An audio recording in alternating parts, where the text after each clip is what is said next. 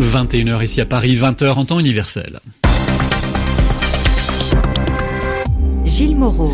Bonsoir à toutes et tous, bienvenue dans votre journal en français facile. Bonsoir Sylvie Berruet. Bonsoir Gilles Moreau, bonsoir à tous. Sylvie avec moi pour présenter ce journal qui s'ouvrira dans un instant sur le démenti des autorités russes après une série d'inculpations aux États-Unis. Elles ont rejeté les accusations d'ingérence dans la dernière campagne américaine. Au Tibet, un incendie s'est déclaré au temple de Jokang, dans la capitale Lhasa. C'est l'un des grands lieux sacrés du bouddhisme. Nicolas Maduro, le président du Venezuela, accuse la Colombie, avec le soutien américain, à l'armée colombienne entraînerait des Vénézuéliens en vue de déclencher un conflit armé. Et à la fin de ce journal, Yvan Amar pour le mot de la semaine avec le mot désingué.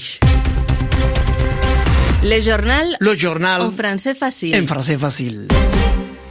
À Munich, en Allemagne, la conférence annuelle sur la sécurité qui se tient actuellement coïncide avec les inculpations de 13 ressortissants et trois sociétés russes aux États-Unis. Ces personnes sont accusées d'ingérence électorale. Elles auraient favorisé la candidature de Donald Trump lors de la présidentielle de 2016. Un proche du président Poutine figure parmi ces accusés. Présent à Munich, le chef de la diplomatie russe, Sergei Lavrov, a rejeté ces accusations américaines, les qualifiant de baratin. Étienne Bouche. À la conférence de Munich, la Russie est représentée ce samedi par son ministre des Affaires étrangères. Sergei Lavrov y a tenu un discours d'une dizaine de minutes avant d'être interrogé par la presse. Sans surprise, il a été question des 13 ressortissants russes inculpés aux États-Unis. Le chef de la diplomatie russe l'a répété, les accusations d'ingérence dans la vie politique américaine sont un non-sujet car elles n'ont pas de fondement. On peut publier tout ce qu'on veut, nous voyons les accusations, affirmations et déclarations se multiplier, mais tant que nous n'avons pas de faits, tout cela, c'est du baratin. Pardonnez-moi pour cette expression fort peu diplomatique. Pour appuyer son propos, Sergei Lavrov a fait valoir le fait que les déclarations américaines étaient à ce sujet contradictoires. Des responsables américains ont en effet affirmé que la victoire du candidat républicain Donald Trump n'était pas le résultat d'une ingérence russe, sans pour autant remettre en cause la volonté de Moscou d'interférer dans les affaires américaines. Vendredi, Maria Zakharova, la porte-parole de la diplomatie russe, tournait en dérision le pouvoir de nuisance des 13 ressortissants russes face au budget des services secrets américains. Étienne Bush, Moscou, RFI. Et le conseiller américain à la sécurité nationale est lui aussi à Munich. Il s'est exprimé sur la situation en Syrie. Le régime de Bachar al-Assad continue selon lui d'utiliser des armes chimiques. Des informations et des photos le montrent sans doute possible. Il est temps que la communauté internationale demande à Damas de rendre des comptes, a ajouté Herbert Raymond McMaster. Allons au Tibet, un incendie s'est déclaré au temple du Jukang dans la capitale Lhasa. On ignore pour le moment l'étendue, la gravité des dégâts subis par ce site qui est inscrit au patrimoine mondial de l'UNESCO. Écoutons le spécialiste du Tibet, Robbie Barnett. Il explique ce que représente ce lieu sacré pour les Tibétains et les bouddhistes. Le temple du Jokang n'est pas seulement le plus ancien temple de Lhasa.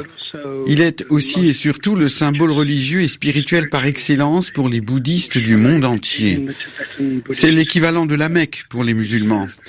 Il date du 7e siècle de notre ère. Il a été construit par le premier roi bouddhiste du Tibet et une de ses épouses chinoises avait offert pour la circonstance une statue de Bouddha.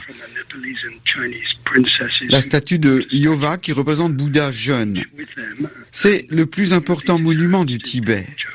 Des milliers et des milliers de gens se pressent chaque année pour vénérer cette statue, et cela depuis des siècles. C'est vraiment un symbole très important pour les gens.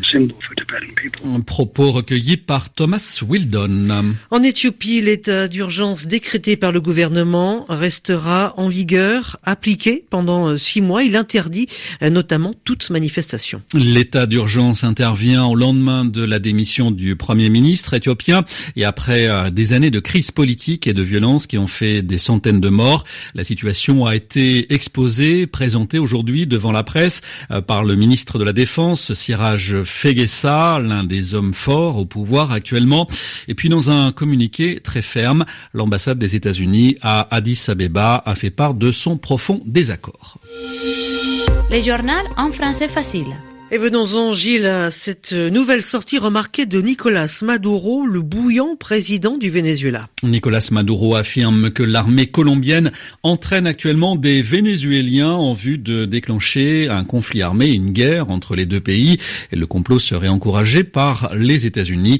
Le récit de Marie Normand. Quelques 150 Vénézuéliens ont déjà été entraînés, endoctrinés par la Colombie. Voilà ce qu'a soutenu Nicolas Maduro vendredi en Conseil des ministres, un conseil retransmis par la télévision publique, lors duquel le président vénézuélien a directement pointé du doigt l'armée colombienne. Elle est en train de former un groupe de Vénézuéliens que nous avons parfaitement identifiés. On va leur donner des uniformes vénézuéliens, des armes afin de rentrer sur le territoire vénézuélien, qu'ils commettent une attaque quelconque. Attaque qui sera ensuite utilisée comme excuse par le gouvernement colombien pour déclarer un conflit armé contre notre patrie pacifique. Ce n'est pas la première fois que Nicolas Maduro accuse la Colombie et son allié, les États-Unis, de vouloir déstabiliser son gouvernement. Les deux voisins, qui organisent chacun une présidentielle dans quelques semaines, entretiennent des relations tendues, notamment depuis que des centaines de milliers de Vénézuéliens affluent à la frontière colombienne, la plupart pour des raisons économiques. Le président Santos accuse Nicolas Maduro d'être responsable de cet exode. Il a décidé cette semaine de déployer 3000 membres des forces de l'ordre à la frontière. Décision initialement saluée par le président vénézuélien. En Grande-Bretagne, nouveau changement à la tête du parti europhobe UKIP. Le chef de ce parti, Henry Bolton, a été démis de ses fonctions, c'est-à-dire euh, révoqué par un vote des adhérents lors d'un congrès extraordinaire.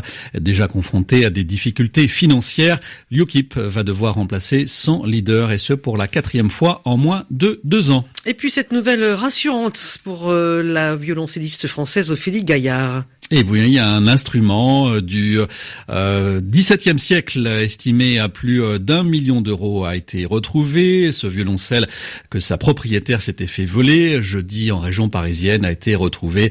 Ophélie Gaillard l'a récupéré dans une voiture garée devant son domicile. Un résultat de football pour le compte de la 26e journée du championnat de France. Trois jours après sa défaite à Madrid contre le Real en Ligue des Champions, le Paris Saint-Germain a largement battu cet après-midi Strasbourg 5 buts à 2. Le PSG reste dominateur en Ligue 1.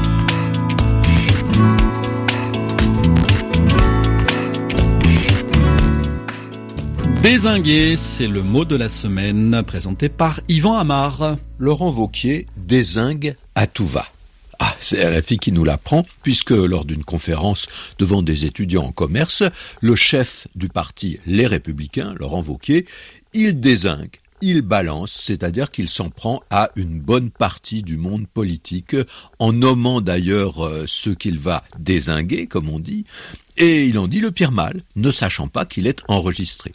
Alors il désingue, c'est-à-dire qu'il descend en flamme. Voilà un mot qui nous semble venir du vocabulaire de l'aviation. Parce que, en argot, depuis longtemps, depuis le début du XXe siècle, un avion c'est un zinc. Donc, le désinguer, bah, c'est l'abattre. Et le mot, aujourd'hui, il est plutôt employé au sens figuré. Mais enfin, on sait qu'il y a des phrases qui tuent, ou qui essayent en tout cas. Et le terme est fort, hein. Il désigne une attaque verbale, c'est-à-dire une attaque par des mots, une attaque violente, cinglante, qui laisse la cible, la victime, par terre. Alors, on dit aussi qu'il balance. Autre mot du vocabulaire familier, plus récent d'ailleurs dans cet emploi, qui a à peu près le même sens.